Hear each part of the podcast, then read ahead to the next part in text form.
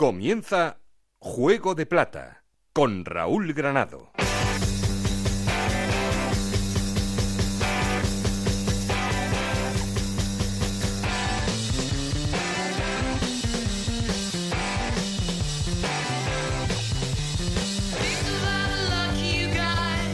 ¿Qué tal? Muy buenas, bienvenidos al capítulo 37 de Juego de Plata, el podcast de Onda Cero en el que os contamos todo lo que pasa en la Liga 1-2-3 y en Segunda División B.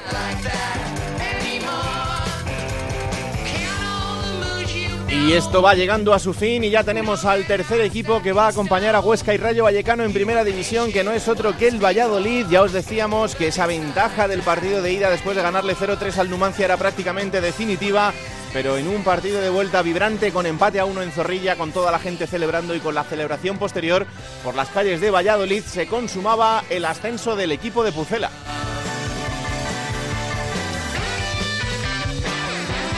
Termina la temporada, es momento del análisis y del balance, algo que haremos entre este capítulo y el que viene, que será el último de esta temporada de Juego de Plata, pero como siempre, también os contaremos cómo está la segunda división B con nuestros compañeros Montserrat Hernández y Adrián Díaz desde Onda Cero en Elche. Ya sabéis que tenemos un perfil de Twitter que es arroba juego de plata y un correo electrónico juego de.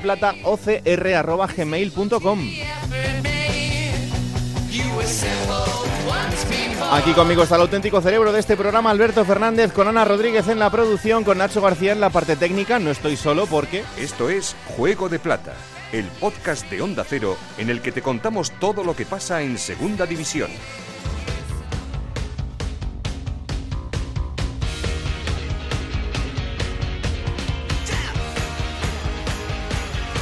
Y arrancamos hablando del Valladolid, que como os decía es el gran protagonista de este capítulo y también de este final de temporada, porque ha sido el último de los equipos en conseguir ese billete de ascenso a Primera División. La verdad es que sin sufrir mucho, porque el 0-3 de la ida frente al Numancia en Soria ya dejaba las cosas bastante claras, pero había que jugar el partido de vuelta, había que disputarlo, ese partido que terminaba con empate a uno y que terminaba con el ascenso del conjunto pucelano y como es normal, después de ese partido, después de ese ascenso, todos los protagonistas iban pasando por el Radio Estadio con Héctor Fernández y por el Transistor. Así que vamos a escuchar al capitán Moyano, a Borja Fernández, al entrenador, a Sergio y al presidente Carlos Suárez en la sintonía de Onda Cero. Muy contento, lo primero muy contento y bueno, no tengo palabra ahora mismo. La verdad que todavía, todavía no soy consciente de, de lo que hemos conseguido y bueno, a disfrutarlo en estos días. 90% del éxito. Al final, si, si tienes buenos jugadores, pues bueno, haces temporadas eh, dignas, temporadas en las cuales pues, te pueden salir las cosas unas veces bien, otras, otras mal. Pero si no tiene a lo mejor una super plantilla, pero sí que tiene un grupo eh, como el que hemos tenido nosotros, como el que hemos formado, a base de, mucho trabajo, a base de, de, mucho sufrimiento, porque se han dicho muchas cosas sobre el grupo, sobre eh, el equipo, pero creo que hemos resistido a todo y al final, pues mira, tenemos un premio el cual eh, vamos a disfrutar al máximo, ¿no? Y yo seré el primero que lo haga. Esta noche para casa pronto, me han dicho. Sí, sí, sí. Pronto, seguramente a las 9 de la mañana. Eso es pronto, ¿no? Claro, claro, claro eso es madrugar. Este grupo ha estado muy unido siempre, cuando, incluso cuando estábamos mal, que, que no nos salían las cosas, teníamos malos resultados, la gente decía ciertas cosas, pero el grupo siempre ha estado muy, muy unido. Ha habido muy buen ambiente y, y bueno, los resultados han llegado más tarde de lo que esperábamos, pero en el momento que tienen que llegar. Eh, bueno, la fiesta va a ser tremenda, Valladolid se lo merece, la vuelta primera, que arregla muchas cosas y que sobre todo ha revitalizado eh, este, este, esta promoción, lo que ha sido el final de temporada, ha revitalizado la afición también. Sí, la afición se ha volcado en este final de liga porque al final hemos mostrado una cara muy muy buena, de la que todo el mundo está orgulloso, nosotros, la familia, la, la gente que, que, viene al campo y que, y que siente el Pucela y, y, bueno, pues, pues se ha notado, ¿no? Todo, cuatro partidos el estadio lleno, tres, cuatro partidos, ha sido espectacular. Buenas noches. Enhorabuena. Bueno, muchas gracias. Bueno, hasta aquí hemos llegado, que era donde había que llegar y conseguir ascender al equipo. Sí, hombre, la verdad que ha sido, yo creo que ni en los mejores sueños, ¿no? Cuando llegamos, llegamos con mucha ilusión, sabiendo que, que había un trabajo importante por delante, pero bueno, ha salido, bueno, ni, ni un guion de película, ¿no? Yo creo que ha sido un plan perfecto y, y encantado que haya sido así. Eh, solo, solo hay que ver cómo han sido los números, solo hay que ver cómo, cómo, tu equipo ha crecido desde el día que tú llegaste. Bueno, yo lo que he dicho siempre, ¿no? Al final lo importante es que los futbolistas eh, nos aceptaron muy bien, hubo especial feeling del principio, nos tendieron la mano, acogieron bien las, las pequeñas directrices que les dimos, las consignas que les dimos y ellos son los que ejecutan, ¿no? Eh, méritos de ellos, los entrenadores eh, estamos para guiar, pero los que ejecutan son ellos y los protagonistas son ellos. Y a mí, cuando yo era jugador, también me he dado cuenta de eso y el mérito total es de ellos. Los tres canteranos hoy en el once titular son gestos, detalles para, para el equipo, para la afición, pero yo me voy a quedar, y no con Jaime Mata, del que te preguntaba el otro día, me voy a quedar con Borjita. Porque un tío que se va a jugar a la India, que viene pensando que, bueno, voy a ver qué pasa cuando vuelve a Ibar, y ahora está aquí volviendo a jugar en primera división, después de hoy volver a demostrar que es un tío que está en plenísima forma, pues para, para, aplaudir. ¿eh? Sí, sí, la verdad que, es para quitarse el sombrero, ¿no? Ha hecho un trabajo excepcional, al grupo lo ha ayudado tanto dentro como fuera del campo, pero sobre todo en el campo y, la verdad que ha sido un lujo el poder tenerle. Creo que todos los capitanes del equipo, ya bien sea Javi, David, eh, Borja, Kiko, todos, no todos los veteranos han tirado el carro, han estado en los peores momentos y los primeros en los entrenamientos, en los ejercicios, han tirado el grupo y al final el grupo ha salido fortalecido, ha estado unido y bueno, al final hemos conseguido algo que, yo creo que no pensábamos. Estoy aquí con Pedro Riesco, que está muy contento de otro de sus ex equipos que vuelve a primera. No veas, Pedro Riesco está como tú con la camisa, ¿eh? ha subido el rayo, sube... Joder, no, la verdad es que le ha, faltado, le ha faltado un poco para rematar más. ¿Qué te ha pasado con la camisa? Que un día dijiste, uy, esto no me lo quito por si acaso. Bueno, esto viene de tiempo. Es verdad que en el poco tiempo como mister, cuando estaba en el Español B también, bueno, tienes un uniforme talismán, ¿no? Es, no es que seas maniático, pero tienes tus supersticiones y cuando algo funciona, pues la verdad que bueno que, que, intentas no cambiarlo, ¿no? Y así ha sido y, yo creo que a partir de ahora le voy a dar un poquito de descanso porque es verdad que hay muchas, muchas lavadas y no quiero tampoco forzarla, no quiero forzarla mucho tampoco. Cuatro años muy difíciles, sobre todo uno de ellos, cuatro años de, de mucha responsabilidad porque al final gestionamos un club que nunca será grande pero que siempre será histórico, que su sitio creo, aunque haya otros que puedan pensar lo mismo que es la primera división y al final se ha conseguido y los tres años y once meses anteriores ya se han olvidado y ahora estamos pensando que llevamos un mes con mucha ilusión y que nos queda por lo menos un año entero en primera división. Bueno, ha sido más tranquilo el final porque hemos encajado muy tarde en el minuto 41 o 42 y decías, bueno, aunque encajáramos otro ya muy mal se tiene que dar. Luego hemos tenido la fortuna de, empatar porque también es verdad que hemos tenido más ocasiones y entonces al final ya, ya lo ves casi hecho vas asumiendo que va a haber fiesta vas asumiendo que los chicos pues eh, se lo han ganado porque esa es la realidad que se lo han ganado porque han sido los mejores en el, en el playoff y por eso ahora estamos un poquito más tranquilos pero no te creas que la teníamos todas con nosotros ¿eh? Eh, ¿en cuánto sube el presupuesto del Valladolid? porque son 7 millones por derechos de televisión en segunda y creo que son 40 en primera ¿no?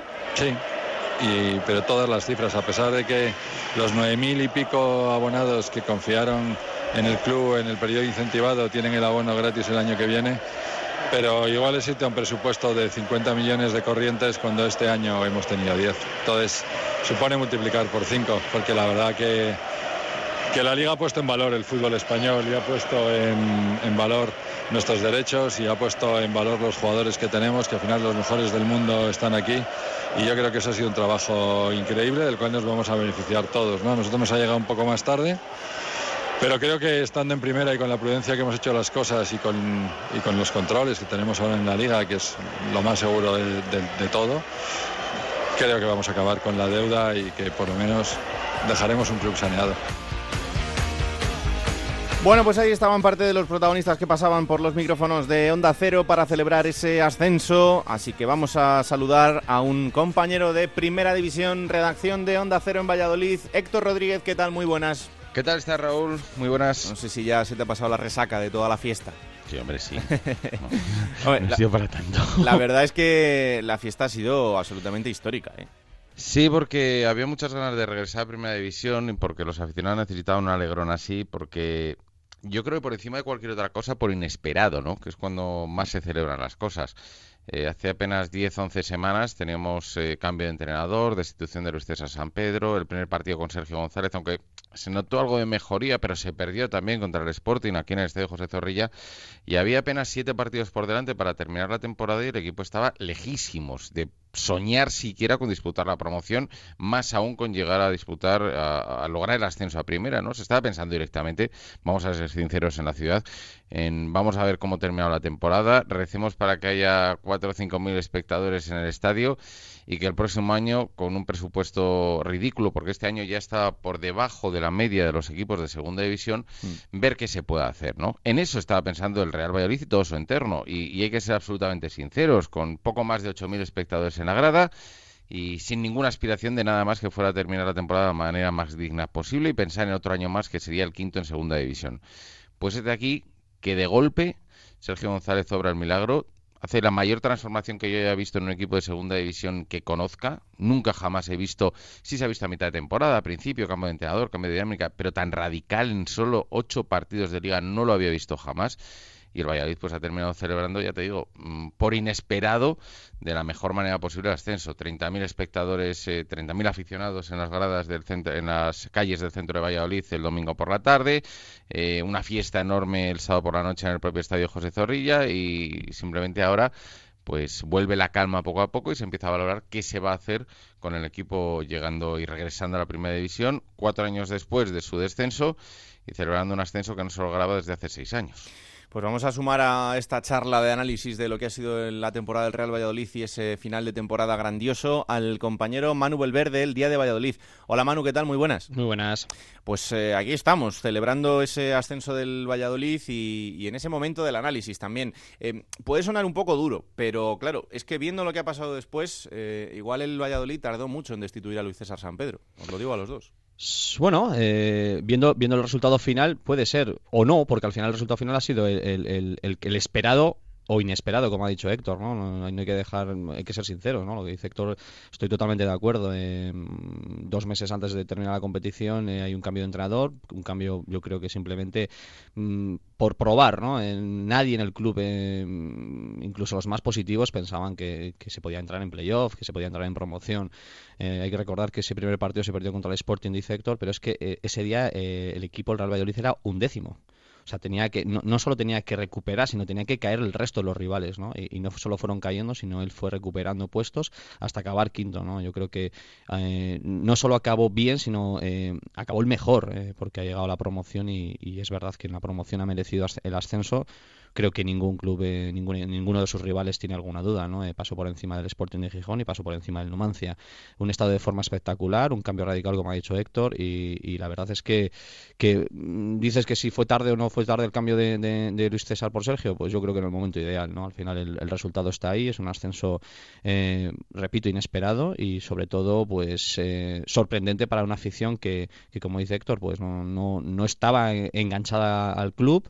esa media de 8 8.000, 8.500 espectadores que llevaba prácticamente toda la temporada, hmm. hacía peligrar, eh, eh, eh, hacía, hacía, pensar en, un final de temporada como hace muchos años, ¿no? De, 3.000, 4.000 espectadores en las gradas de Zorrilla y fíjate, 26.000 o 25.000 espectadores el sábado en el José Zorrilla, 30.000 en las calles, que yo creo que se quedan cortas las cifras porque, bueno, la celebración fue espectacular con una barca por el río, con, con, todos los puentes, todas las, todas las aledaños del río lleno de gente. La verdad es que como, como en los últimos ascensos, ¿no? En 2006 y 2000 y 2011 la ciudad se volcó y, veremos a ver si se sigue volcando, ¿no? Porque ahora es el tirón al que hay que aprovechar el club, que es el que debería de aprovechar el momento ahora mismo de, del club, ¿no? De, la afición y, y, cuanto antes sacar la campaña de abonados para, para intentar eh, enganchar a toda esa gente que no se había enganchado durante toda la temporada. Mm, pero, eh, Héctor, más allá de, lo que ha conseguido Sergio, eh, ¿tú qué, crees que le ha dado a, este equipo y, dónde radica ese cambio tan importante para que, el equipo se convirtiese en un, en un grupo muy sólido y que sobre todo se cortara esa sangría de goles que recibía? Normalidad, por encima de cualquier otra cosa. Y ha habido una serie de situaciones que yo creo que Luis César San Pedro no ha sabido conducir, principalmente con jugadores veteranos eh, con los que me da la impresión, y no conociéndolo profundamente desde dentro, ¿eh? pero sí que traslucía que se mezclaban el enfrentamiento personal con las decisiones técnicas, y hablo de casos muy concretos, de Nacho lateral izquierdo, de Michel Herrero, fíjate que nombres, ¿eh? titulares indiscutibles en el final de temporada. La situación también del canterano Tony Villa, que es el jugador diferente a la plantilla, el que te da algo de magia, algo de desequilibrio en la media punta y sobre todo de situaciones tácticas con las que los jugadores no, no comulgaban. Eh, la decisión absolutamente inamovible que tenía Luis César San Pedro de sacar el balón, ya lo hemos visto todos y le conocemos, y así le fichó el Valladolid, ojo, que también eso también está en el debe de la dirección deportiva, es decir, ha fichado un tío que sabes cómo juega y sabes que no se mueve de esos parámetros. Abre los centrales a las bandas, tira los laterales arriba desde la salida de balón, y si tienes y te baja el medio centro para colaborar en la salida de la pelota. Si tienes dos centrales que saben jugar la pelota y que son, voy a ponerte el caso de Piqué y Puyol en el Barça de Guardiola, pues perfecto, pero estás en segunda división. Y haciendo eso, creas inseguridad en los jugadores, pierdes balones muy pronto, genera situaciones de peligro nada más eh, provocar la salida de balón que vuelve a provocar otra vez goles en contra rapidísimos en situaciones eh, fáciles de subsanar en un principio y todo eso pues genera un caldo de cultivo que dentro del grupo lleve a una situación de incomodidad con el entrenador. Eh, de hecho, gran parte de los jugadores de la plantilla no se cortan un pelo y dicen directamente que la clave de la resurrección del equipo ha sido el cambio del entrenador. Y te lo dicen, pero abiertamente. Entonces, esa mezcla de situaciones tácticas, eh, de enfrentamiento con algunos pesos pesados del vestuario, que no jugaban, no entraban siquiera en las convocatorias, pues ha provocado que, en las últimas jornadas pues se haya, haya habido una sensación de, liberación ¿no? por parte de todo el grupo, de cohesión y de, y de saber perfectamente que os remaban todos juntos o que el buque se hundía.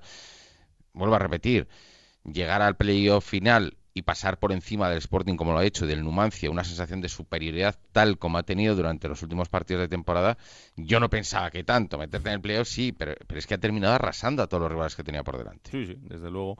Em, a ver, hay un nombre propio que es el de Jaime Mata que eclipsa prácticamente todo, pero yo el otro día, hablando aquí con Alberto en el programa, le decía, ¿qué habría hecho Jaime Mata si le dicen que el Valladolid va a terminar ascendiendo. Se habría ido al Getafe, eh, se habría quedado en el Valladolid. Está claro que hace dos meses, si dicen que el Valladolid va a subir a primera división, como hemos venido contando aquí, muy poca gente eh, lo habría pensado y, a, más de uno le habrían llamado loco. Pero no sé, eh, es verdad que a todo lo pasado ahora es muy fácil pensarlo, pero, pero sí es verdad que, es curioso, ¿no? lo que podría haber cambiado el cuento si Jaime hubiera sabido que este equipo iba a estar en primera división. Pues simplemente un, detalle, ¿no? En la celebración, en el ascenso, eh, del ascenso, hablan todos los jugadores a micrófono abierto para, para, la afición, menos Jaime Mata, que cuando va a salir a hablar rompe a llorar eh, ante los cánticos de la afición de Mata Quédate e incapaz, una incapacidad de, hablar y tiene que ser consolado por los jugadores y por el propio presidente Carlos Suárez, ¿no? Eh, es verdad que, que Jaime Mata el año pasado, la temporada pasada, lo pasó muy mal aquí en Valladolid, mm. echado a banda izquierda, prácticamente sin oportunidades, fallaba goles cantados y este año ha sido todo lo contrario. El 9 puro, eh, creo que, bueno, no vamos a descubrir que, que tiene algo diferente al resto de los, de los futbolistas y este año era era mm, era, era, todo lo que tocaba todo lo que tocaba para adentro. es increíble ¿no?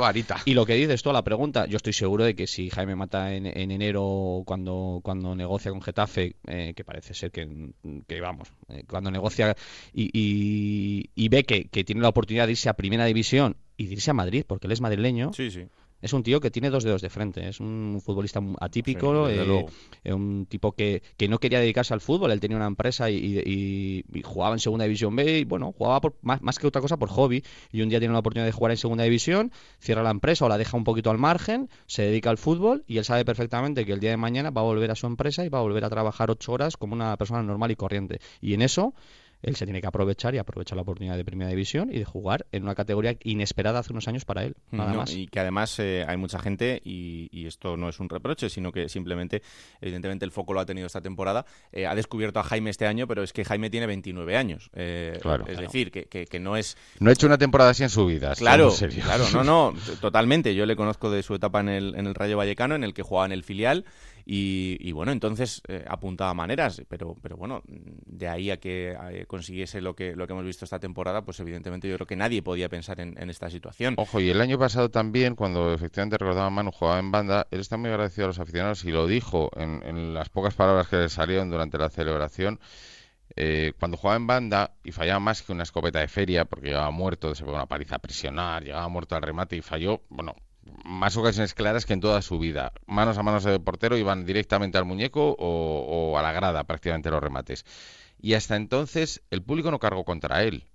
Y el público reconoció que estaba jugando fuera de sitio y le aplaudía y le animaba. Y eso es lo que más agradeció Mata. Más, por supuesto, de lo que haya pasado este año, ¿no? Que cuando en los malos momentos, el año pasado principalmente, pues eh, no se le ponía en su sitio, porque ojito al equipo que tenía el Valladolid el año pasado con Mata, con Raúl de Tomás, con José Arnaiz, con Villar, ojito al equipo que tuvo el Valladolid visto con perspectiva el año pasado y, ni siquiera entró en playoff, pues fíjate, eh, hasta entonces el público estaba asolado, ¿no? Y en ese sentido es cuando Mata se da cuenta de que eh, va a estar cerca, porque él quiere estar cerca de su familia y en ese sentido no hay ninguna decisión ni marcha atrás, pero sí que pues va a echar de menos eh, el cariño que se le ha dado en Valladolid. Hmm. Em, otro nombre propio, y lo decíamos antes y lo escuchábamos en esos sonidos en las entrevistas de, Héctor y lo hablaba con Sergio González, con el mister, Borja Fernández. Eh, Borja Fernández es otro jugador que evidentemente nadie tenía que explicarle lo que era Valladolid porque lo conocía perfectamente, conocía la casa, eh, pero se ha convertido en una pieza fundamental, eh, dándole la experiencia y muchas veces la templanza, ¿no? no solo en, lo futbolístico, sino también en, lo extrafutbolístico para un equipo que ha tenido que rehacerse a ese cambio de entrenador, adaptarse a un entrenador nuevo y sobre todo el, verse eh, cambiando el chip para conseguir el, ascenso en, poco más de mes y medio. Pues el, futbolista eh, el intocable, ¿no? El intocable tanto para Luis César como para Sergio. Yo creo que para te diría que incluso para la afición, ¿no? Es, es, verdad que... Ahora. Ahora. Es porque, porque cuando llegó le más de uno le recibió con la guadaña. Claro, pero... que era un jubilado, ¿no? Pero claro, es normal. Directamente. Es normal, es un futbolista que lleva su, tercera su tercera etapa en el Real Valladolid, veterano para, para todos los aficionados eh, y bueno, pues había dudas, ¿no? Pero Borja en el campo ha demostrado que tiene capacidad suficiente para jugar en esta categoría. No sé si en primera división también la tiene, que creo que sí, pero la tiene en segunda división. Ha sido titular indiscutible y creo que ha sido una, una de las claves de, esa solidez ¿no? que decía que decía Héctor también ¿no? que, el equipo se ha, demostrado ¿no? él decía que en plan broma ¿no? Eh, hablaban en, las celebraciones eh, se decía que bueno que el estadio estaba viejo ¿no? con 36 años y él decía ojo yo tengo 37 y me siento joven ¿sabes? y es verdad ¿no? él lo decías tú antes ¿no? Eh, pasó por la India ha pasado por muchísimos equipos es un trotamundos o sea yo no recuerdo cuántos clubes pero Mallorca Real Madrid Deportivo o sea estamos hablando de un, de un jugador que, que ha estado Eibar, eh, Getafe. Es que eh, mira el currículum que tiene Borja Fernández y el tío sigue con ganas de jugar al fútbol después de irse a la India, ¿no? Que parece que era un su retiro ya espiritual.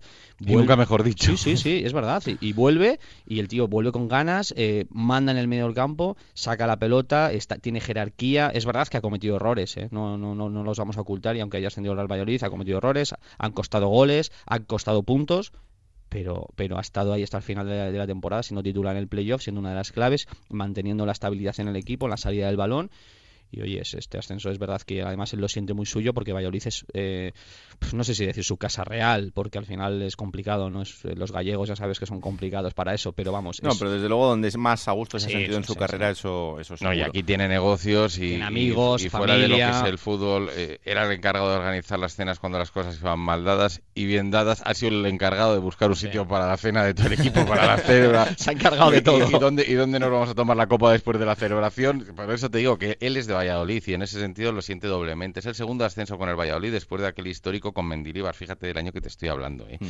Y, un detalle también. Eh, decía Carlos Suárez en el parco después de, la, de, la, victoria del empate contra Numancia y el ascenso ya confirmado y cuando, cuando estábamos hablando en la sintonía del transistor y me decía fuera de micrófono, dice, me ha costado una pasta Borja. Y digo, ¿por qué? dice, porque cobra lo mismo que un canterano. Digo, ¿cómo? Dice, sí, sí, ha firmado este año por lo mismo que cobran los canteranos. Ahora bien, por número de partidos, por ascenso, por renovación, por minutos, por convocatorias. Dice, me va a sacar el hijuelo. Dice, cuando le firmé, me lo dijo. Dice, Presi, dice, estoy firmando esto, pero te voy a costar caro que no te imaginas. Y ha jugado con 37 años casi los mismos partidos que jugó hace 10 años, 11 años, el año del ascenso de Mendilibar. Ojo, 11 años después. Es una bestialidad se ha ido casi a los 40 partidos en una temporada Borja Fernández. Mm.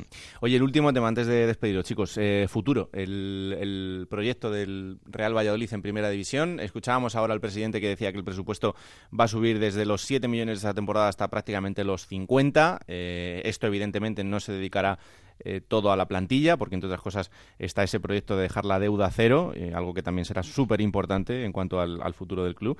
Pero mm, no sé cómo lo veis, eh, evidentemente imagino que con Sergio González en el banquillo y a partir de ahí, ¿qué? Bueno, lo que tú dices, ¿no? Sergio González se ganó la renovación solamente por entrar en playoff, en promoción, ya tenía la, renovación garantizada, pues imagínate ascendiendo, ¿no? Pues ya tenemos entrenador y plantilla prácticamente te diría que de 15, 16 jugadores fácilmente se van a quedar de los que están ahora mismo en la actual plantilla, con lo cual sería, sobre todo, yo creo que retocar la parte delantera, ¿no? Con la pérdida de Jaime Mata, eh, prácticamente creo que el equipo se queda sin delanteros puros, entonces ahí tendría que, reforzar y, en el centro de la defensa evidentemente necesita, necesita porque este año está con tres centros centrales y uno de ellos lesionado eh, los cuatro últimos meses, que es Davis, ¿no? Entonces ahí... Y además irá a la Unión Deportiva Las Palmas. Y que además se Mm. vuelve a, se vuelve a casa, ¿no? También que quiere volver a casa.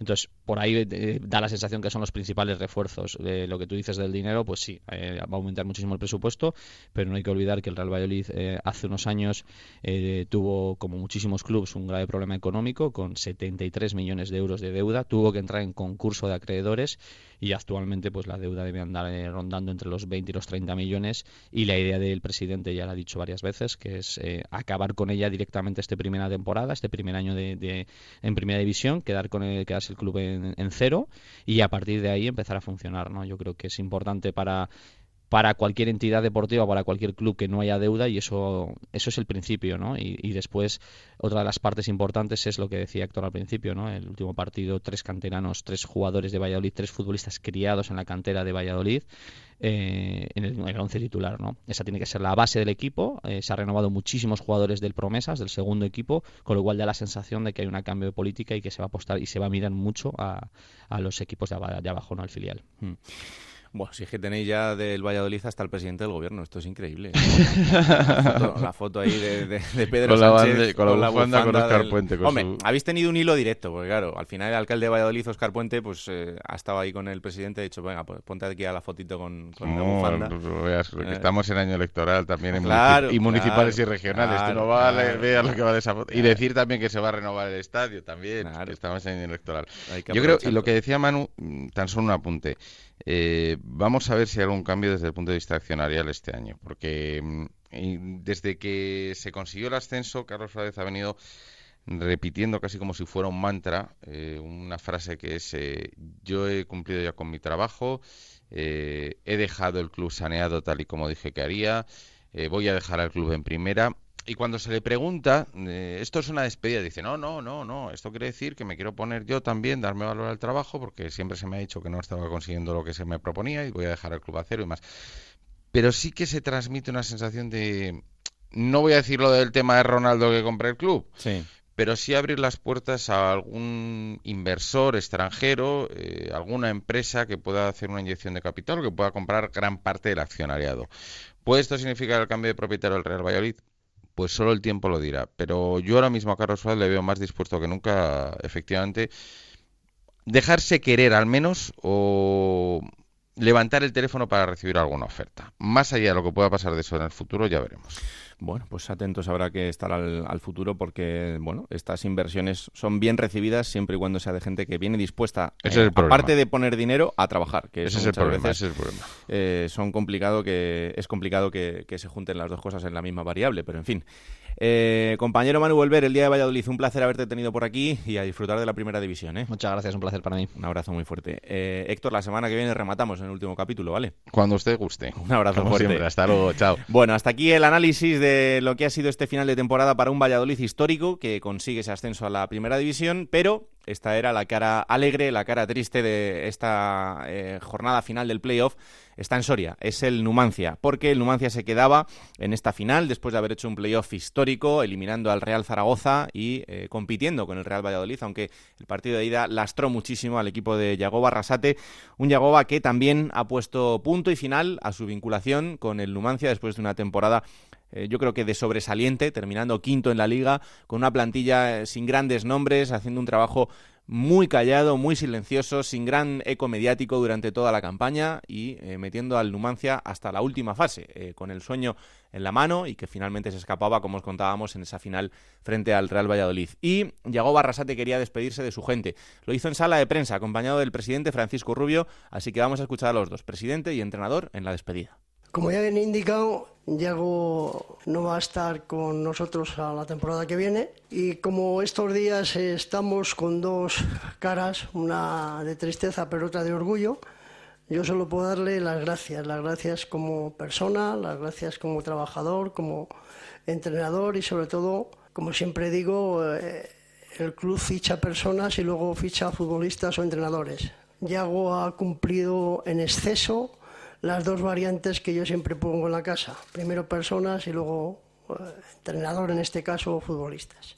Decirte que estamos orgullosos y agradecidos. Y vayas donde vayas, esta casa será tu casa.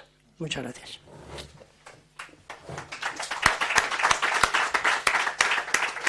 Bueno, yo me gustaría empezar eh, desde el agradecimiento ¿no? Eh, al Consejo, pero bueno, encabezado por, por Paco. Muchas gracias por, no solo ya por la confianza, ¿no? por, por tu lealtad y por ser como eres y me has demostrado que, que contigo a la cabeza este club es, es diferente. ¿no?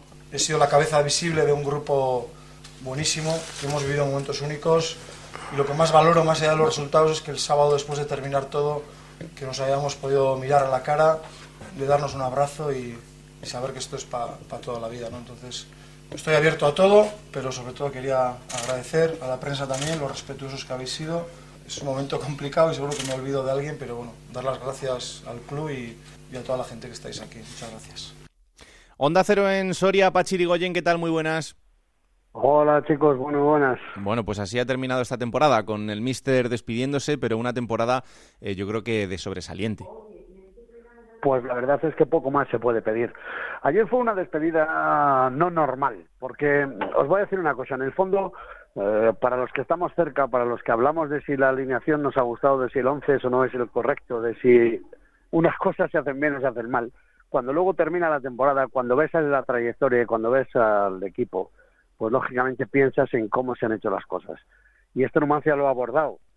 ¿A quién no le gustaría poder cantar media docena de temporadas seguidas que juegas el playoff, que lo disputas hasta el último partido, hasta la última eliminatoria, que has enfrentado, te has enfrentado en la Copa del Rey a equipos como el Málaga o el Real Madrid, que ha venido a Soria a la élite del fútbol mundial, que le has plantado cara, que has dado y que evidentemente has dado que hablar futbolísticamente hablando en el panorama nacional. ¿Qué más se puede pedir si todo ello además se cierra un año más con superávit económico, que aquí el tema de las perras, como ya sabéis, somos buenos sorianos, lo llevamos siempre a gala. La cartera, que no falte.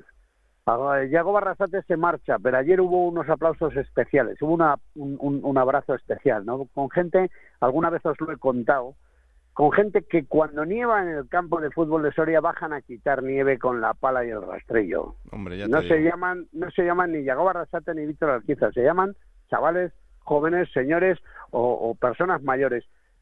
En Soria es muy normal que nieve, pero lo que no es muy normal es que el entrenador esté quitando nieve. y ahí sí que se gana a la gente. Y Yago Barrasate ha estado eh, hoy por hoy el entrenador que más partidos ha disputado en el fútbol profesional con el Numancia. Eh, la temporada pasada la situación fue muy complicada porque los últimos partidos el Numancia jugó muy mal, se dejó llevar e incluso terminó la campaña, no sé si recordáis, perdiendo ante el Mirandés, equipo que había descendido y ante su público en Soria se tuvo que marchar con una derrota que de alguna manera era incluso humillante. En aquel entonces Francisco Rubio, presidente, le renovó porque su palabra estaba por encima de todo y le había dicho que de mantener la categoría le renovaba. Y a pesar de esa despedida deportiva que os cuento, renovó Yago Barrasate y en su cara este año se ha visto precisamente esa renovación, esa confianza, ese apoyo. Algo que no es muy normal en el fútbol, pero que afortunadamente en los equipos pequeños donde precisamente el interés pasa por, como todos por subir, pero cuando la aspiración se tiene muy clara y muy concreta, eso supone que lógicamente salgas contento tal y como te han salido las cosas, que por cierto han salido muy bien. Hombre, han salido perfectas. Eh, Pachi, y ahora, eh, ¿qué etapa se abre en el, en el Numancia? Porque hay que buscar eh, entrenador, no sé si ya hay nombres encima de la mesa y sobre todo qué proyecto hay para este equipo para la temporada que viene en una plantilla que imagino que habrá bastantes novedades. Hombre, lo que está claro es que el equipo técnico ya está trabajándolo César Palacios, que como bien sabéis es el director técnico de este Numancia, y ya suenan varios nombres. Uno de ellos es Pep Luis Martín. Parece ser que el Balear podría venir hacia la capital soriana. Es al menos uno de los nombres. Yo me imagino que también en todo esto hay mucho despiste, porque lógicamente también se habla incluso de Juanjo Maqueda, exfutbolista mm. del Real Madrid y del Logroñés, que tenía posibilidades de poder acercarse. Y eh, a pesar de los pesares, a pesar de que económicamente esto es una burrada, o por lo menos algunos así lo pensamos, se llegó a hablar de José Madría, Gutiérrez Guti, el exfutbolista del Real Madrid que parece que quiere abandonar la Casa Blanca y que había rechazado al Real Murcia buscando un equipo de segunda división que estuviera más consolidado. Bueno, por ahí ya se lo podéis tachar porque ayer renovaba su vinculación con el, con el Real Madrid y por tanto va a seguir entrenando en principio al, juvenil A, pero bueno, sí es verdad que eh, nombres habrá porque es un equipo absolutamente histórico de la categoría y el, eh, eh, bueno, vamos a ver cuánto tardan en tener entrenador para empezar a basar ese proyecto de la temporada que viene en, el proyecto de la ilusión, otra vez en un equipo como el Numancia que esta temporada, como os pues ha llegado hasta el final y lo ha tenido muy, muy cerquita, pero aún así hay que darle un aplauso enorme a ese equipo y a esa afición porque han tenido una temporada histórica que no ha podido terminar con el ascenso, pero que desde luego que ha sido una de las grandes alegrías de, esta categoría. Pachi, un placer como siempre, ¿eh? un abrazo muy fuerte.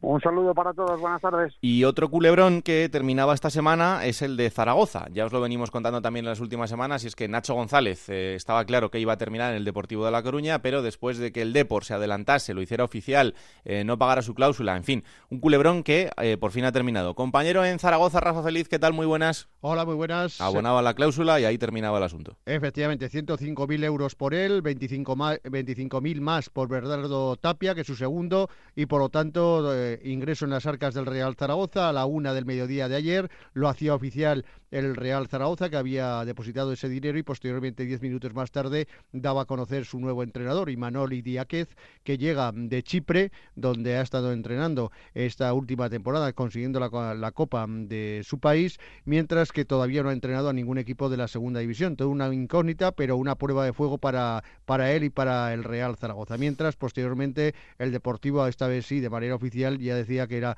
su nuevo entrenador para la próxima temporada, Nacho, Nacho González. No sé si esta manera de terminar su vinculación con el Zaragoza ha erosionado lo que podía haber sido eh, un final más o menos feliz. Es verdad que después del palo que supuso no llegar a la final del playoff, pero sí que después de un trabajo yo considero que bien hecho en, el Zaragoza. Sí, más que nada porque se ha levantado una base, cosa que no ha pasado en los últimos eh, cinco años y eh, por lo tanto con cerca de 20 jugadores con contrato en vigor, pues tiene plantilla para hacer y tan solo tendrá que realizar pues cuatro o cinco fichajes como mucho el Real Zaragoza. Se está buscando un goleador, parece ser que están muy avanzadas las negociaciones con Mark Wall, el delantero del Sevilla Atlético que le queda todavía un, año más de contrato con el Sevilla y por lo tanto los andaluces quieren esa opción de una posible venta posterior del Real Zaragoza y ahí es donde parece ser que no llegan a un acuerdo con el jugador. Hay acuerdo ya total y absoluto y podría ser el hombre que marque las diferencias en la punta de ataque del Real Zaragoza, ya que la, la baja de Borja Iglesias la va a notar muchísimo el equipo esta próxima temporada. Oyarzun también, aunque tiene contrato, parece ser que se va a ir al Tenerife y poquito a poco se va moviendo el vestuario del Real Zaragoza. Bueno, eh, hay que decir que Borja Iglesias, que ya no tiene vinculación con el Zaragoza porque estaba cedido por el, por el Celta, eh, tiene muy complicado tener minutos en el, en el Celta de Vigo y eh, va a haber muchos equipos interesados en él, pero hay uno que se ha sumado en los últimos días, que es el Levante. Así que atentos estaremos también al futuro de Borja Iglesias el año que viene en Primera División, después de, igual que Jaime Mata, haberse ganado la participación en, en la máxima categoría del fútbol nacional Igual que Raúl de Tomás, que eh, también hemos conocido esta semana que después de su gran temporada con el Rayo Vallecano va a formar parte de la primera plantilla del Real Madrid y además ha renovado su contrato por cinco temporadas más hasta el año 2023. Así que vamos a ver qué hueco puede tener Raúl de Tomás en este nuevo Real Madrid de Julen Lopetegui, pero también será eh, una de las noticias de, este verano. Eh, Rafa, después de haberte mareado todo el año, yo creo que la semana que viene en el último capítulo tenemos que ponerle punto final a esto, ¿no? Lo que haga falta, ya lo sabes.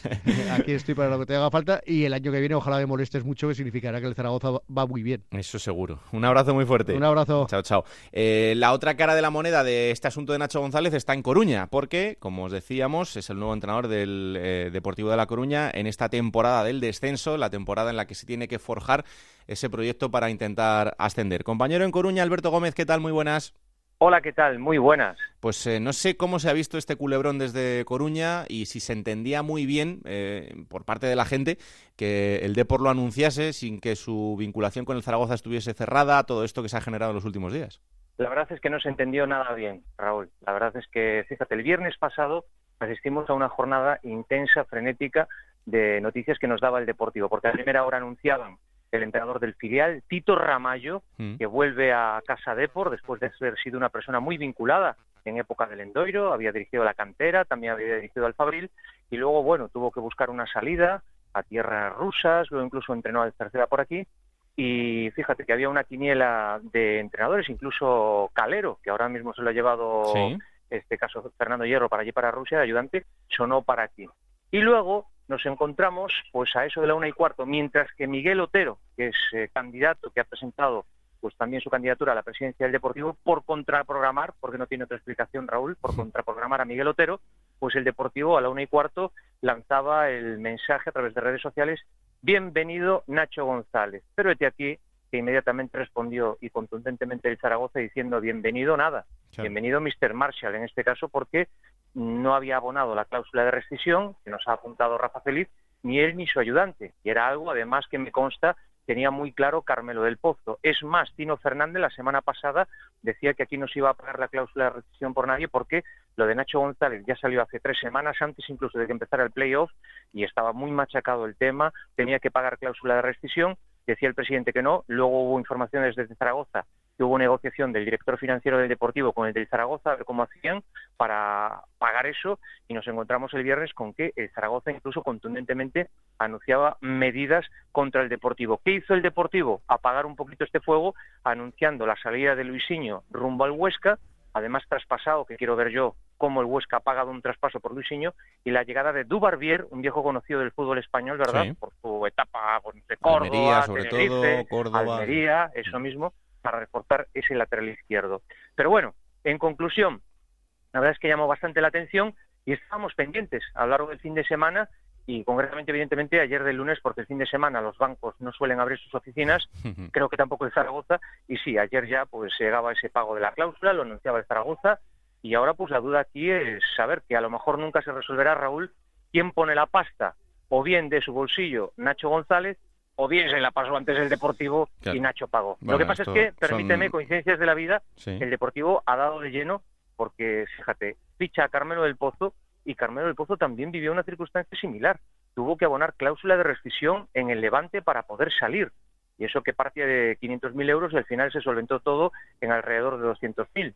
Pero ahora también nos encontramos con esta circunstancia. Así que, bueno, pues Nacho González seguramente que se ha presentado esta semana. Me cuentan que ya ayer estaba por A Coruña y pues esperando a Nacho González y a ver quién forma parte de ese proyecto, aunque te digo yo que el entrenador es el que ha venido, es el único Raúl, y que quede claro mm. que a Carmelo del Pozo no le regateó cuando lo llamó, porque el candidato número uno era Muñiz, y Muñiz en aquel momento andaba con el Málaga a ver si tenía que poner absoluto. Muñiz le llega a decir a Carmelo del Pozo que quiere entrenar en primera si puede, al final, fíjate, va a entrenar en el Málaga, que es un casi equipo de primera con el tema del seguro de descenso y demás, y luego otros entrenadores, me consta Escriba también, pero Escriba le dice a Carmelo del Pozo, quiero un primera y si no, no descarto salir fuera al extranjero, Anquela incluso, que estaba para seguir en Oviedo, y Nacho González fue el primero, y ojo que tenía la opción de seguir en el Zaragoza en primera si ascendiese, que no regateó a Carmelo y por eso Carmelo apostó por él en esa filosofía de que los quiero, que den un paso al frente y no dudando. Pues eh, la semana que viene, si te parece, en el último capítulo de Juego de Plata de esta temporada, analizamos lo que va a ser el proyecto del Deportivo de La Coruña para intentar ese ascenso el año que viene, ¿vale? Sí, sí, permíteme, Raúl, solamente con un dato que además apuntábamos ayer en Onda Cero, mm. que ya tenemos caras conocidas. Pues vuelve Alex Bergantiños, está también Dani Jiménez en la portería y tenemos a Dubarbier y el que se está cuajando, no sé si en este momento ya está hecho o no, creo que sí, es Pedro Sánchez, con la broma incluida, porque ya te puedes imaginar, coincidiendo. el presidente al Deportivo. El presidente, el presidente, pues Pedro Sánchez para reforzar ese extremo derecho, también puede jugar por banda izquierda, acaba de rescindir en el Granada, tiene también bastante recorrido en la segunda división, incluso en el Zaragoza de Rafa Feliz, pues va a venir para aquí y a ver, a ver si llega alguna cara conocida más, porque ahí está Carmelo del Pozo, con el hándicap que tiene Raúl el hecho de que el Deportivo se encuentra con una circunstancia, que los contratos de los jugadores, no solamente por descender a segunda, bajan a la mitad, y también muchos de ellos las cláusulas de rescisión, sino que la mayoría de los contratos dejan en manos de los jugadores la posibilidad de decidir cuándo y a dónde quieran salir cedidos. Con lo mm. cual, imagínate que el 30 de agosto, pues el Rayo Vallecano necesita medio centro. Pues a lo mejor Borges puede decidir ir al Rayo Vallecano. Así que a ver cómo va resolviendo esta papeleta Carmelo del Pues la semana que viene os dibujamos cuál es el futuro del, Deportivo. Gracias, Alberto. Abrazo grande, hasta luego. Un abrazo muy fuerte. Vamos a Granada también, porque, ojo, que el presidente ha llegado, ha dado tranquilidad, pero ha dejado muy claro que hay que ponerse a trabajar.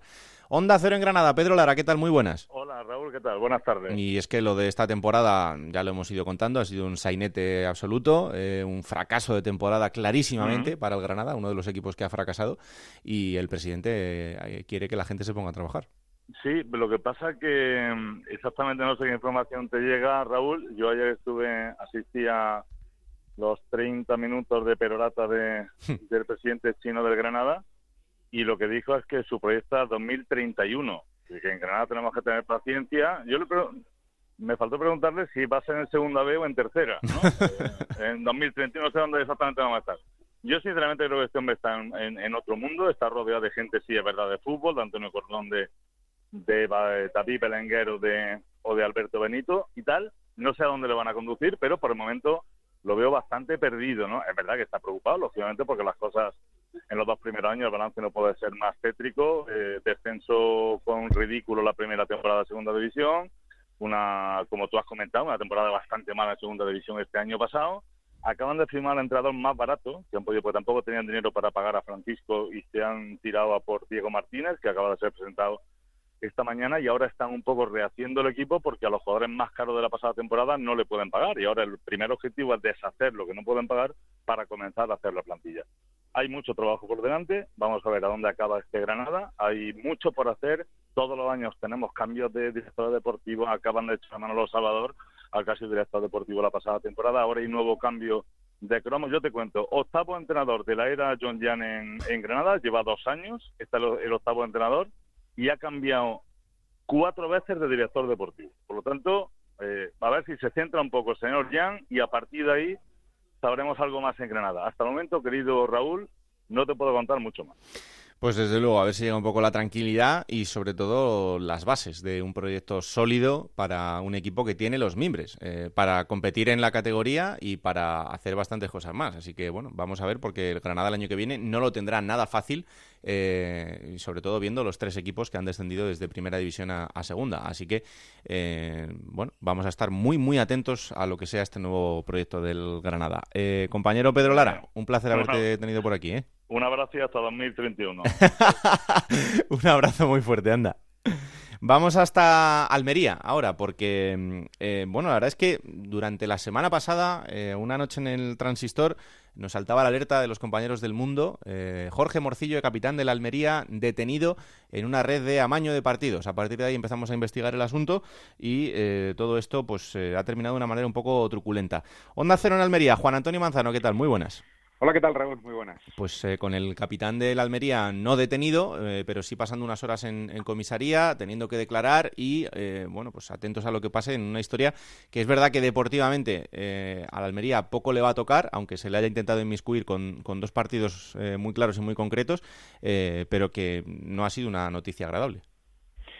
No, no ha sido noticia agradable, evidentemente, y el revuelo te puedes imaginar desde el jueves por la noche, creo que fue cuando se conocía la noticia, el viernes, el fin de semana, pero bueno, la cosa ha ido bajando un poco en intensidad y con el paso de las horas han ido conociendo algunos detalles, ¿no? Por ejemplo, eh, el, concepto de detención del futbolista Jorge Morcillo no sería correcto, sería más bien una retención técnica, hmm. que es como ayer un abogado eh, experto en derecho deportivo nos explicaba, ¿no? Porque eh, al final las pesquisas, por lo que se ha podido saber, teniendo en cuenta que no deja de, estar la operación Cortés aún en secreto de, sumario, eh, pero la vinculación de Jorge Morcillo con esta trama sería como eh, intermediario necesario, creo que era el término que, utilizaban en, en, jurisprudencia, ¿no? es decir, poner en contacto a eh, digamos, como jefe de la trama o responsable de la trama con, con el sujeto B, que es quien se encargaría supuestamente de, de, manejar un poco las, las operaciones y, y, él estaría en medio pues presentando a uno a otro. ¿no? Inicialmente esa es la, la información que manejamos y, y, el secreto de sumario se mantiene, por tanto tampoco se pueden conocer mucho más detalles, pero sí es verdad que eh, la Unión Deportiva Almería quedaría al margen, en el peor de los casos, de que se confirmara la implicación de Jorge Morcillo, quedaría al margen de toda esta situación, porque, como insisto, nos explicaba ayer un eh, eh, abogado experto en esta materia, el Almería en todo caso se vería como un eh, perjudicado más, como un afectado más, ¿no? Porque al final no Mm. se trata de ganar un partido para sumar puntos, sino se trata de eh, perder o empatar, como ocurría, porque fíjate que hablamos de Sí, dos son dos empates. ante el Alcorcón y ante el Nastic, donde el Almería no ganó, y el partido de empate a cero ante el Alcorcón, en los dos partidos, por cierto, no jugó Morcillo, pero como digo, ese último partido en casa ante el Alcorcón, que acabó con empate a cero, supuso que el Almería llegara agónico a ese último partido, dependiendo de todos y metido en zona de descenso, con lo cual repito que eh, si eso se confirmara, el Almería sería un perjudicado y podría incluso hasta demandar a, a los implicados, ¿no? Salvo que, salvo que, y era el matiz que nos decían, el Almería también tuviera, estuviera implicado en el propio Claro. amaño supuesto, ¿no? Que eso sería otra cuestión, pero parece que no es el caso, ¿no? Por tanto, ese tema está ahora mismo un poquito parado. Ayer, por cierto, el futbolista tenía que pasar por Almería para eh, hacer el examen de un parcial del curso de entrenadores, eh, no acudió, ya tenía noticias eh, el Colegio de Entrenadores de Almería que no iba a acudir y por tanto se supone que la semana que viene estará por Almería para hacer el examen final. En cualquier caso, el entorno del futbolista sí nos dice que está realmente tranquilo, más allá de la bueno, pues incomodidad, preocupación y este tipo de cosas que supone verse implicado en una situación así, pero incluso su representante estaba eh, estudiando con el jugador la posibilidad de emitir un comunicado para mostrar su versión, pero al final parece que se ha desestimado y simplemente pues mantener la calma, dejar correr el tiempo y esperar a que se levante el secreto y, y haya alguna actuación si es que la hubiere. En cualquier caso, el futbolista a las 12 horas fue puesto en libertad y se marchó a Roma y está de vacaciones o ha estado en Italia de vacaciones, con lo cual de alguna forma intentando estar al margen de toda esta situación. No deja de ser curioso que aquel que un día celebrase un gol dedicándoselo a la policía y a la Guardia Civil después de todo lo ocurrido en Cataluña, eh, ahora esté así. Pero en fin, cosas del destino y que tendrán que aclarar la justicia, que para eso está. Gracias, Manzano. Un abrazo muy fuerte. Un abrazo, chao, chao. Alberto Fernández, ¿qué tal? Muy buenas. ¿Cómo estamos, Raúl? A ver, cuéntame cosas del Alcorcón. Pues el Alcorcón que hoy va a tener una reunión muy importante en Santo Domingo y esta semana vamos a conocer cuál va a ser el entrenador del, del equipo alfarero. Eh, te contaba la semana pasada que Manolo Cano es el preferido de Quique Pérez, el director general del, del Alcorcón, pero como David Navarro es el director deportivo, Mm. hay otros candidatos. Parece que la opción de Oltra se ha decantado eh, negativa. Ramis y un conocido de Alberto Gómez Barros que hemos escuchado antes, Cristóbal Parralo, puede ser otro candidato para el banquillo del Alcorcón, pero ahora mismo Manolo Cano el mejor posicionado y el Alcorcón quiere dejarlo cerrado esta semana. Bueno, pues eh, también estaremos muy atentos a lo que pase con el banquillo del conjunto alfarero. Eh, la semana que viene hablaremos del proyecto de deportivo, en cuanto a lo deportivo, de los equipos que han descendido, del Deportivo de La Coruña, del Málaga y de la Unión Deportiva de Las Palmas, pero eh, ya os lo decía la semana pasada, me llama la atención el asunto de los abonos para la próxima Sí. temporada, Alberto, porque eh, lo que ha hecho la Unión Deportiva de Las Palmas me parece lo más sensato, en los otros dos casos ya no sé si tanto. Vamos a ver, hay sustanciales diferencias ¿no? entre los eh, precios de renovación de abonos tanto de Deportivo de La Coruña como de Málaga como de Unión Deportiva Las Palmas. Eh, empezamos por los canarios. Eh, excepto los palcos y los abonos de empresa, todo aquel abonado esta temporada que quiera hacer su renovación es totalmente gratuita. Para la temporada en segunda división, totalmente gratis. Todo el que quiera renovar su abono en el, en el estadio del equipo canario. Eh, el Málaga, por ejemplo, ha aplicado un 20% de descuento sobre el precio que ha pagado esta temporada para el abono la renovación de cara a segunda división. Mete también Liga y Copa del Rey. Y bueno, eh, mete una cláusula que es que si el equipo asciende, eh, la próxima temporada en primera división mantendría ese precio de segunda división, que bueno, tampoco estaría nada mal.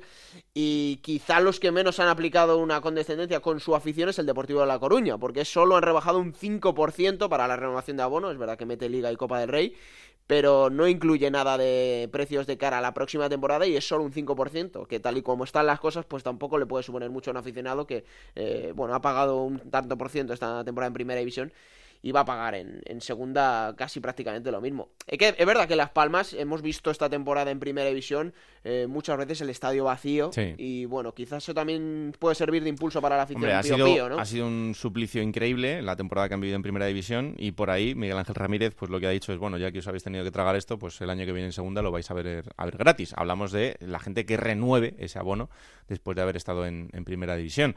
Y es verdad que son equipos históricos, tanto el Málaga como el Deportivo de La Coruña, con estadios grandes, con eh, un público detrás que normalmente no, no falla y bueno, pues eh, estoy seguro de que no lo van a hacer tampoco en segunda división, pero sí es verdad que podrían haber tenido un poco más de cierto cariño a esa gente que ha visto descender al equipo. Tenía la Unión Deportiva Las Palmas hace tres años cuando asciende a primera 15.000 abonados en segunda división. Mm. Las previsiones es llegar a los 13.000, que no es la misma cifra, pero bueno, no está nada mal tampoco para, para Desde luego que no. Eh, bueno, vamos a conocer la curiosidad de la jornada. La última vez eh, que nuestro compañero David Marín nos acerca una curiosidad porque ya termina la temporada, así que vamos a ver con qué nos sorprende para este último capítulo. Eh, compañero de marca David Marín, hola, ¿qué tal? Muy buenas. Muy buenas, Raúl. Se cierra la temporada en segunda división, conociendo el nombre del tercer equipo que logra el ascenso a la máxima categoría, el Real Valladolid, y termina el año, no podía ser de otra manera, con otro goleador que Jaime Mata, el pichichi del año, el killer del Real Valladolid, que sumó su gol número 36 en el partido de vuelta eh, contra el eh, Numancia de la final del playoff, anotó su último tanto y el último gol también de la categoría de segunda división en esta 2017-2018. Un Jaime Mata que con estos 36 goles supera cifras como las de Baltazar, que hizo 34 con el Celta en la 86-87 o las de otros futbolistas que también superaron la treintena como Rubén Castro, Jonathan Soriano, Quino Uolano. Solo le ha quedado por delante un récord que parece inalcanzable, los 45 goles que firmó Ricardo Alós en el Sporting de Gijón en la temporada 56-57. Un mata que no seguirá el año que viene en el Valladolid, pero que seguramente será siempre recordado por esta gran campaña en el conjunto pucelano.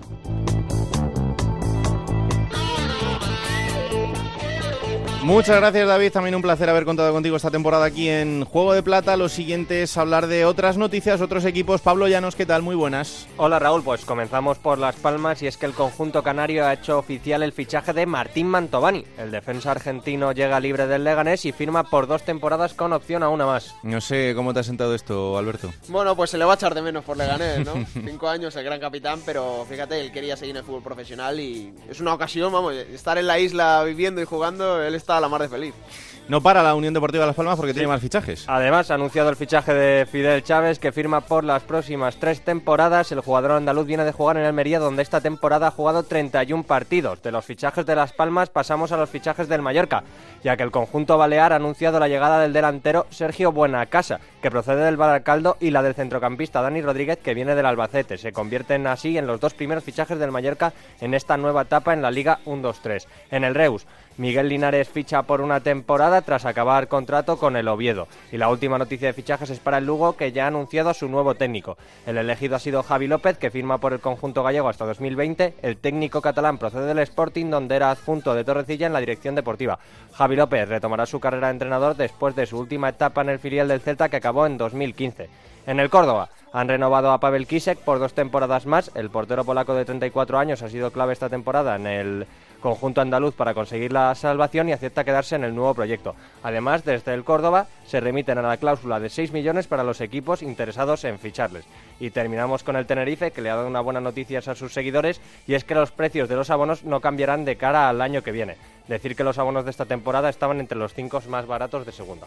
Bueno, pues también buena noticia para los isleños. Eh, ¿Qué efeméride nos traes esta semana? Pues para esta semana he rescatado el playoff de la temporada 2012-2013. Esto se debe a que este año ha sido el segundo resultado global de la final más abultado en la historia y solo lo ha superado el de aquel año, el de la temporada 2012-2013. Ese año el ascenso directo fue para Elche y Villarreal y descendieron Racing de Santander, Huesca y Jerez, además del Guadalajara que descendió administrativamente. Y el playoff lo jugaron Almería, Las Palmas, Girona y Alcolcón. Al final fue entre el Almería que eliminó a Las Palmas y el Girona que eliminó al Alcolcón. En el partido de, ida, el Almería venció al Girona por un gol, obra del delantero brasileño Charles, y Esteban, portero del Almería por aquel entonces, detuvo un penalti a Felipe Sanchón que permitió dejar la portería cero. Esto tiene, tiene importancia. En la vuelta vencieron 3-0 en casa con un doblete de Charles y un gol de Aleix Vidal, lo que supone hasta el momento la diferencia más abultada en un global de la final, que es 4-0. Y ahí la importancia de ese penalti que detuvo Esteban, que permite superar a la de este año, que ha sido 4-1. Bueno, pues para que veáis que todavía hay curiosidades eh, guardadas en el cajón de estas efemérides de este playoff de ascenso. Eh, la semana que viene rematamos esto, ¿no? Bueno. Habrá noticias por ahí, habrá cosas. algo habrá. Algo habrá, algo habrá, seguro. Hasta aquí la segunda.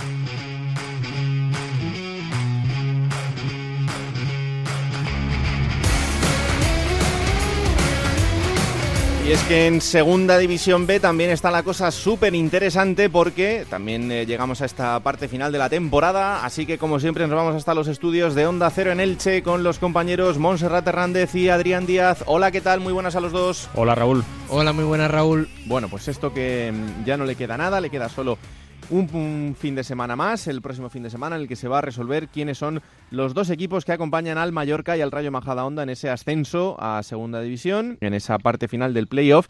Así que vamos a repasar qué pasó en los partidos de ida. Y empezando por esa eliminatoria entre el Elche y el Villarreal B, Monserrate. Bueno, pues parecía un cruce en esta final por el ascenso a Segunda División bastante parejo entre dos equipos que se conocían ya del grupo tercero de la Segunda División B. Y lo cierto es que el Elche fue dueño y señor del partido y el marcador lo dice todo. 2 a 0 en el estadio Martínez Valero con un gol de Iván Sánchez en el minuto 31, un golazo de falta directa en la primera mitad y luego, como no, el tanto de Nino en el 56 que ha marcado cuatro tantos en los tres últimos partidos del playoff. Un Elche que va a viajar este próximo fin de semana a la ciudad deportiva del Villarreal con esa clara ventaja, pero con los pies en el suelo. Sí, muy buena ventaja la que saca el Elche, que hizo un gran partido frenando sobre todo a los dos estiletes ofensivos del Villarreal B, a Muchus y Dani Raba, que aparecieron bastante poco. El, el Elche, que tuvo también la fortuna de que José Juan paró un penalti con 1-0, una gran parada al disparo de Dalmao y luego pudo marcar el 3-0, pero el Linier señaló fuera de juego de Javi Flores que hubiera sido el tercero y una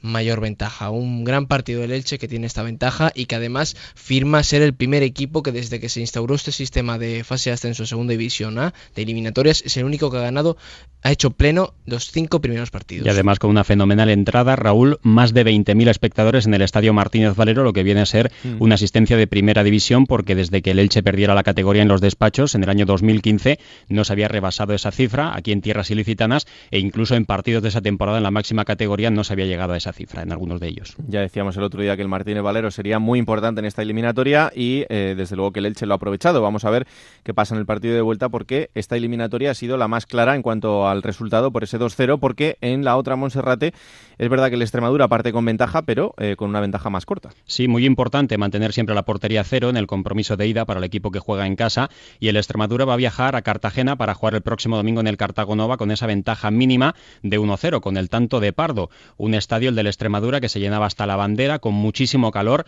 en el compromiso y un Extremadura que perdonó bastante, sobre todo en la segunda parte, a un Cartagena que parece que sale vivo y que tratará de hacer valer su mejor resultado durante la liga regular siendo campeón del grupo cuarto de la categoría de bronce y con un Cartagonova que también se llenará para este partido. Esa es la lectura que se, que se hace desde la ciudad departamental. Hemos salido vivos del Francisco de la Era con un resultado eh, mínimo 1-0 a favor de Extremadura que tuvo bastantes ocasiones para haber sido con una renta mayor, sobre todo una doble de Quique Márquez que mandó al palo y el rechace Enrique Gallego la mandó fuera en el área pequeña. Como decíamos, Serrate, un partido con mucho calor en esta eliminatoria. Sí que tuvo que hacerse una pausa en cada parte por minuto de hidratación. En la realización mm. se veía mucha gente pues con las cartulinas de, del estadio pues abanicándose porque hacía muchísimo calor. Un Francisco de la era lleno con algo más de 11.000 espectadores y como decimos, esta eliminatoria entre el primero y el cuarto del grupo cuarto de Segunda División B pues de momento se decanta a favor del conjunto dirigido por Juan Sabas, de Extremadura. Bueno, pues esto es eh, lo que ha pasado en los partidos de ida. Este fin de semana tendremos los dos partidos de vuelta en el que se van a resolver las dos eliminatorias. Eh, ¿Con qué horarios, Monserrate?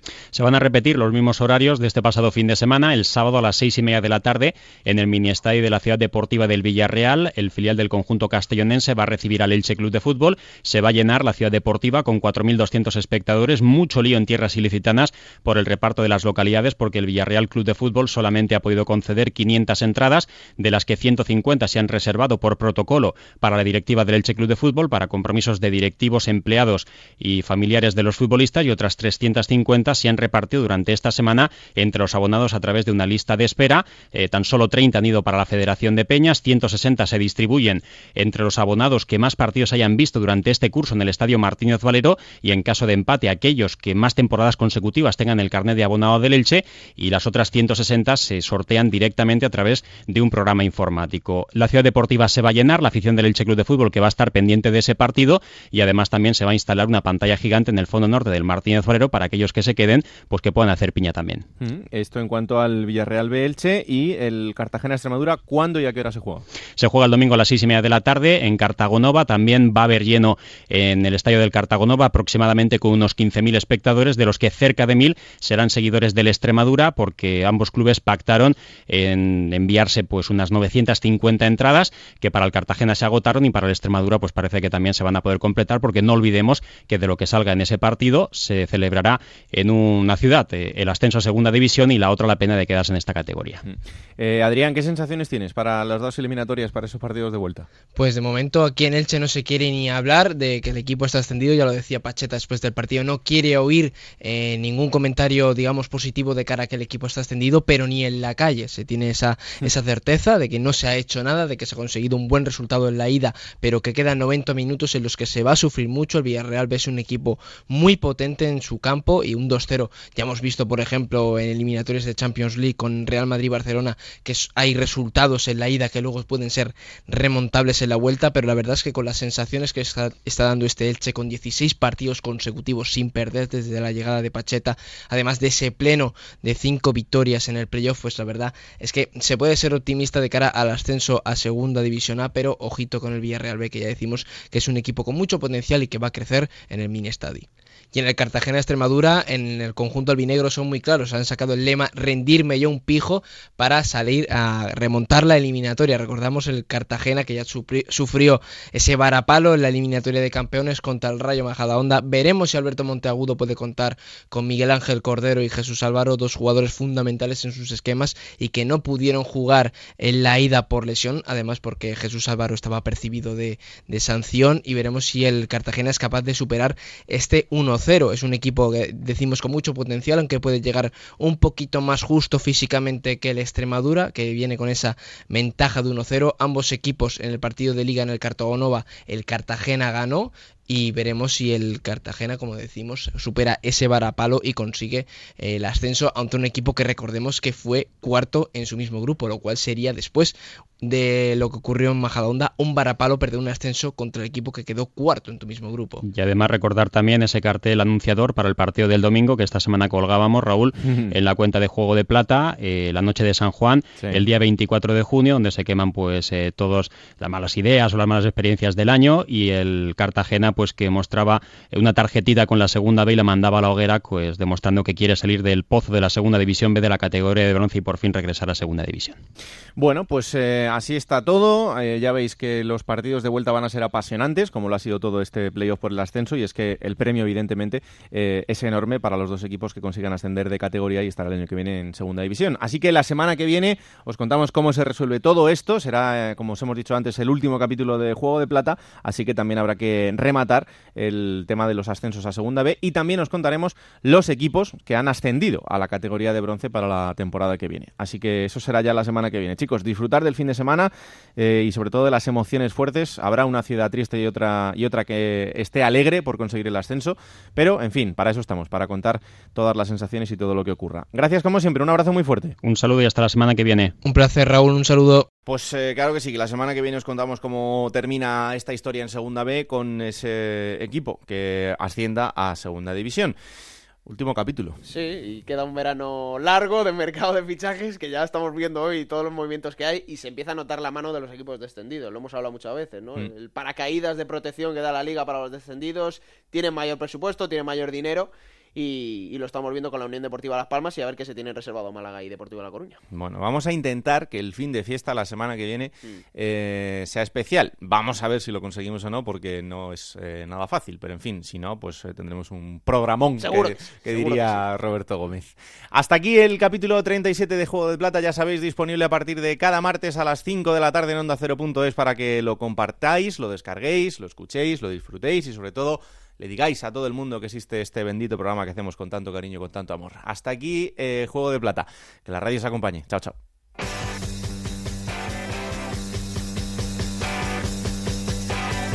Raúl Granado, Alberto Fernández, Ana Rodríguez. Juego de Plata.